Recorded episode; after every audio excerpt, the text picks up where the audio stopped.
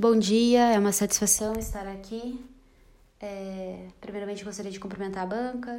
Com relação ao tema sorteado, intervenção federal, cabe referir que ela é uma medida excepcional, taxativa e temporária. Ela apenas será decretada nas hipóteses previstas na Constituição Federal, no artigo 34 e seguintes. Não cabe uma interpretação extensiva, conforme a doutrina. A União, na verdade, representada pelo presidente da República, que representará também os outros entes federados, intervirá nos entes estatais, nos estados, no Distrito Federal, no território e nos municípios é, dos territórios. Retirará essa autonomia para que ocorra o restabelecimento da ordem constitucional. É, as hipóteses, como falado, são taxativas e estão previstas no artigo 34 e seguintes. O, a intervenção ela se materializa com o decreto interventivo que é realizado pelo presidente da República e nesse decreto vai conter é, a amplitude dessa medida, o interventor, se for o caso, a duração e quais as medidas que serão tomadas. Em 24 horas, comunica-se o Congresso Nacional para que ele realize um controle político. Caso ele concorde com a medida, aprove, a intervenção seguirá. Caso contrário, a intervenção terá que ser cessada. Com relação às espécies de intervenção, são a intervenção que é espontânea, ou seja, um ato discricionário do presidente da República, e as intervenções que são provocadas. Nesse caso, divide-se em provocada por solicitação e provocada por requisição.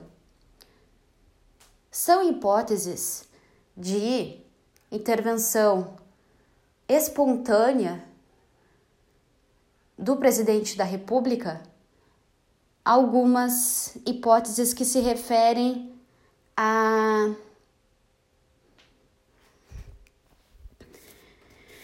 que se referem à defesa do Estado, à defesa do princípio federativo, para a defesa das finanças estaduais e da ordem constitucional. Por exemplo, para manter a integridade nacional, para repelir invasão estrangeira, para repelir uma invasão em uma unidade federativa em outra, por fim a grave termo da ordem pública e reorganizar as finanças. Por exemplo, a União poderá intervir por ato discricionário e político no Rio Grande do Sul, pois ocorreu uma, uma invasão estrangeira da Argentina, ou o Rio Grande do Sul está realizando um movimento separatista, assim infere o princípio federativo. Ou o Rio Grande do Sul deixou de pagar a dívida por mais de dois anos, fundada por mais de dois anos consecutivos. Ou o Estado gaúcho não está repassando as receitas previstas na Constituição aos seus municípios. Essas são exemplos de intervenção espontânea. Cabe referir que, cessados os motivos da intervenção, as autoridades avançadas de seus cargos a este voltarão, salvo impedimento legal. Já Com relação a um controle jurisdicional, ele pode ser feito de forma posterior, quando o Estado que está sofrendo a intervenção entende que a intervenção é indevida. Assim, poderá propor uma ação civil originária perante o Supremo Tribunal Federal. No caso, ele pode analisar a legalidade apenas, pois se trata de uma medida de natureza política.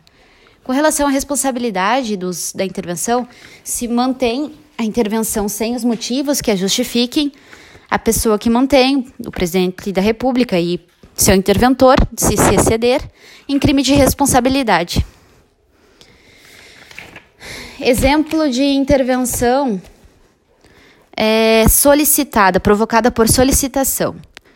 É quando houver impedimento ao livre exercício do poder executivo e legislativo. Então, caberá ao presidente da República decidir sobre a conveniência e oportunidade. É um ato discricionário. Porém, se esse impedimento for ao livre exercício do poder judiciário, será por requisição do Supremo Tribunal Federal e será um ato vinculado. Também será um ato vinculado quando para proferir quando a requisição depende para não, também será um ato vinculado no caso de descumprimento de ordem ou decisão descumprimento de proferiu a decisão judicial que está sendo descumprida. Nesse caso vai depender de quem proferiu. Se a ordem